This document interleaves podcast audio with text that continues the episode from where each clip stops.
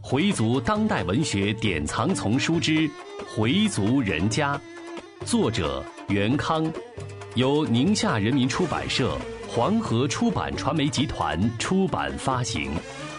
演播：Fatima。第六十五集，真主教到了。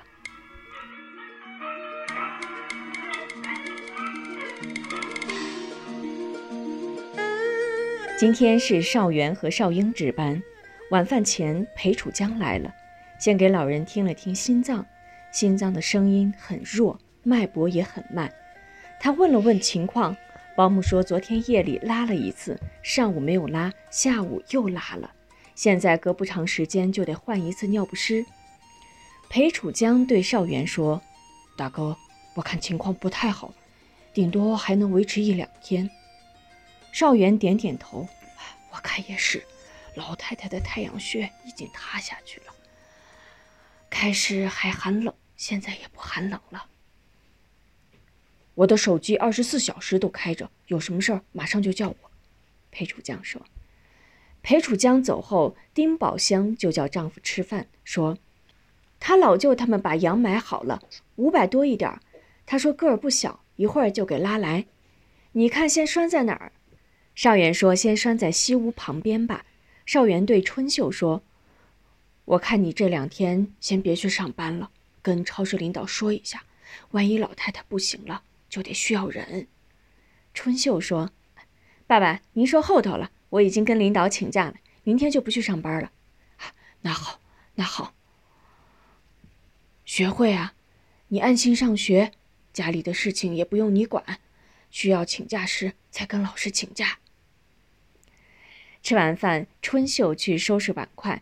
学会一边帮妈妈洗碗，一边小声问：“老祖是不是快不行了？我看姑奶奶老是一个人在哭，我也不敢问。”妈妈告诉他：“老祖是快不行了，反正该准备的东西都准备好了，老人想见的人也都见到了，就是你爸还没回来。收拾完东西，我再给你爸打电话，让他无论如何得回来一趟。”收拾完毕，春秀就回屋给丈夫打电话，但厂子里的人说米厂长和黑德生开车出去了。她问什么时候回来，对方说不知道。放下电话，她又拨他的手机，手机里传出“您拨打的用户现在无法接通”，然后是一句英语，气得春秀把电话使劲一放：“跑哪儿去了呀？”他。天快黑时，门口一阵响动。春秀急忙出来看怎么回事，原来是老舅把羊给牵来了。少元和丁宝香也出来了，一看这羊个儿果然不小，浑身雪白，唯独头是黑的。少元称赞说：“哎，这羊真不错。”少英听到了动静，也跑了出来，看着羊说：“哎，这羊个头不小啊，能出六十斤肉吧？”丁宝来说：“哪出得了那么多？”顶多五十斤，拴在哪儿啊？就拴在窗根底下吧。学会从屋里出来看羊，他用手摸了摸羊身上厚厚的羊毛，说：“真热乎嘿。”邻居家的孩子也过来看羊，院子里多了只羊，都觉得很新鲜。他们围着羊问：“喂它吃什么呀？羊吃米饭吗？”大人就告诉他们：“羊牛羊只吃草。”不吃粮食。这时，保姆跑出来喊人：“大贝，呃，你你快去看看，老太太也不知道在说什么呢。”少元跟少英急忙跑进被屋，丁宝香也跟了进去。少英跑到母亲床前问：“妈，我在这儿。”老太太用微弱的声音说：“你，大哥。”少元连忙上前：“妈。”我在呢。老太太看着少元，眼睛里仿佛有了些光亮，手也动了动。少元急忙攥住她的手：“有什么事儿？您说吧。”老太太的手哆嗦着，想抬起来，已经没有力气了，但头脑很清醒。她在用全身的力气说话：“陪同他吧，我，我，我对不住你们呐。”少元含着泪说：“您别这么说。”少元，我的捏爹不好，真主要惩罚我的，你别怪我了。没怪，没怪啊。又对少英说：“为主的教导了，把我跟你爸埋在一起。”少英哭着说：“妈，您放心吧。”一定，一定给您跟爸埋在一起。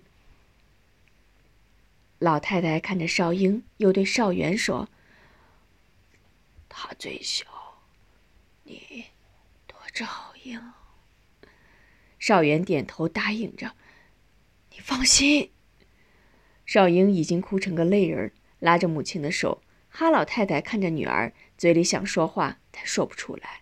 少英叫着：“妈。”你想说什么呀？啊，你说呀！老人只是张着嘴，还是出不来声。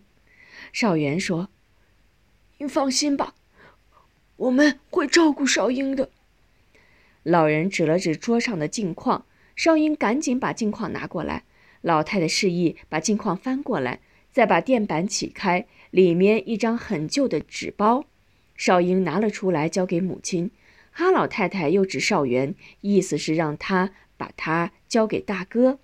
少元问少英：“这是什么呀？”少英急忙打开纸包，是一张存单。这是什么时候的存单呀？少英看了看，是一九六四年的。少元推辞不接：“您先放着，先放着。”但老人还是坚持把存单交给少元，断断续续地说：“原是给你的，哎，我给藏起来了。现，现在，现在给你买，买房子吧。”少元还是不想接，少英硬塞给大哥：“大哥，你就拿着吧。”说了半天话，老太太非常疲惫，把眼睛闭上了。少元满脸是泪，手里拿着那张存单。少英说：“让妈歇会儿吧。”少元把老人的手放好，擦了擦眼泪，默默地看着老太太。大哥，先歇会儿吧，待会儿还得盯一宿呢。少英劝着他，老伴儿也说。让我们姐俩在这儿看会，你先去咱们屋歇会儿，等会再来换他老姑。这样，少元才出去。少元回到自己屋里，收好这张存单，靠在被窝上。他丝毫也没有睡意。父亲在时曾跟他说过，有一张存单，把他藏了起来，后来就找不见了。这件事他早已忘记了。今天老太太把它拿出来，并交给自己，说明老太太对自己的信任。现在老人快要不行了，才有了自责，把这存单拿出来，了却了他最后的一件心事。这样既对得起亡人，也对得起一直待他很好的少元，留给他们一个好的念想。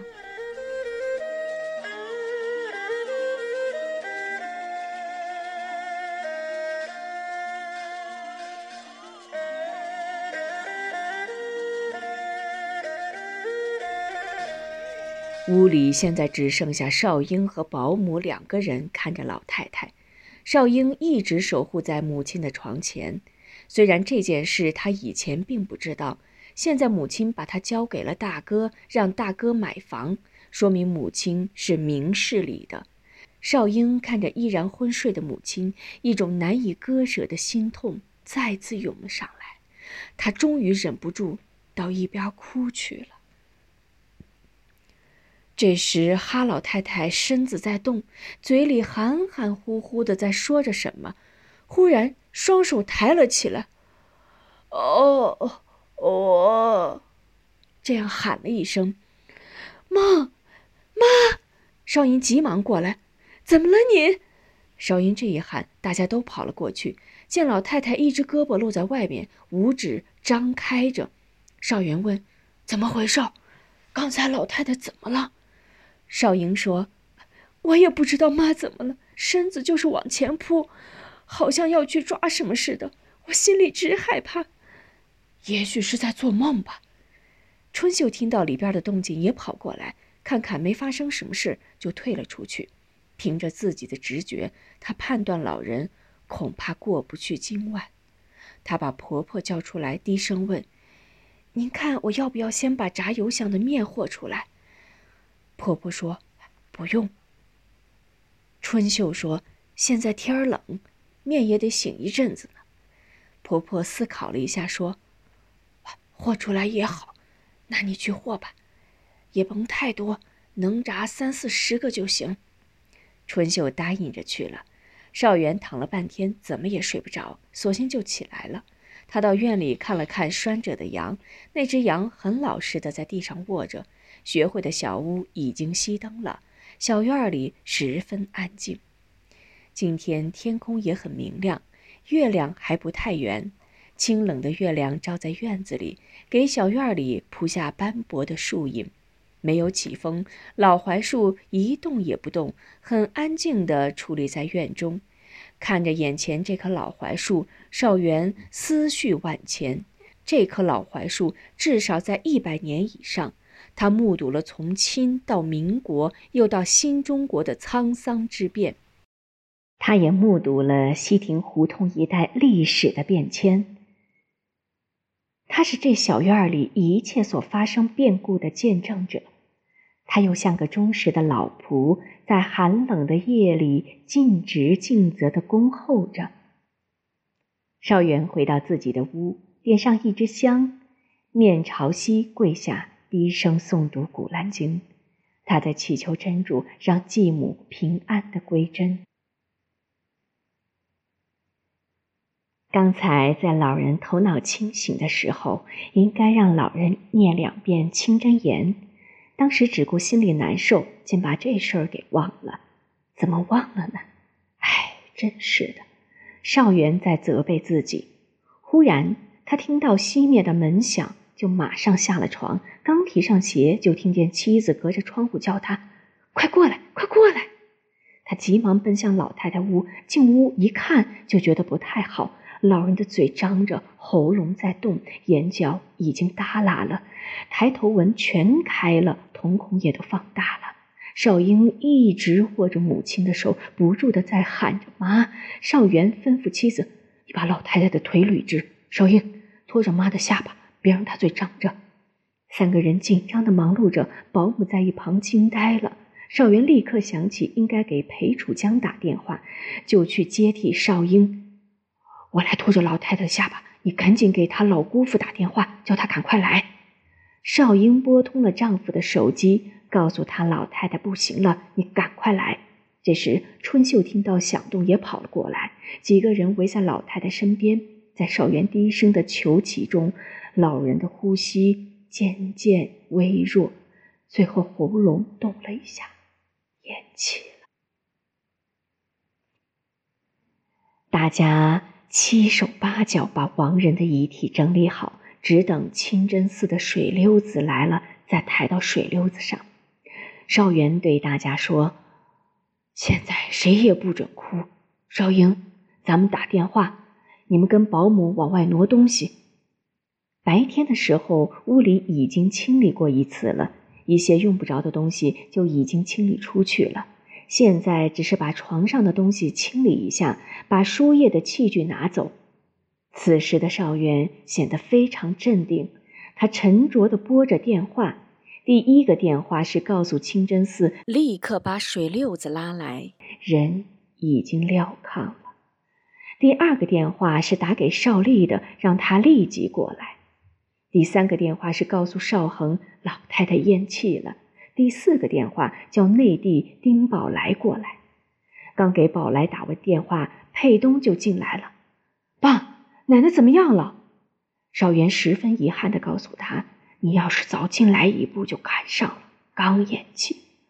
少东愣了一下，嘴里念叨着：“哎，还是晚了一步。”说完就奔了奶奶的房间。进去一看，奶奶已经平躺在床上了，脸上盖上了白布。他一下子扑了过去，掀起白布，看看紧闭双目的奶奶，叫了声“奶奶”，就哭起来。尽管不是自己的亲奶奶，但也疼爱过她。况且她一直没离开过这个院儿。她这一哭，把屋里的人都招哭了。哭得最伤心的是老姑少英，哭声惊醒了院里的人，哭声立刻使小院笼罩了悲哀。宝来第一个就到了，裴楚江和邵丽几乎是同时进的门然后是清真寺的人把水溜子送到了，佩东和他老舅宝来把水溜子抬了进来，他们用两把椅子支好。再把幔帐挂上，就出去了。屋里留下女人们把老人的衣服脱下，抬上水溜子，头朝北，脚朝南，面朝西，盖上盖脸布和全身的卧单。亡人的头前小凳儿上放了只香炉，香炉里点上香。院里，佩东把电线拉出来，在外边装上灯。回春秀在屋里已经在给老人香锅了。回族人家，作者袁康，演播法蒂玛。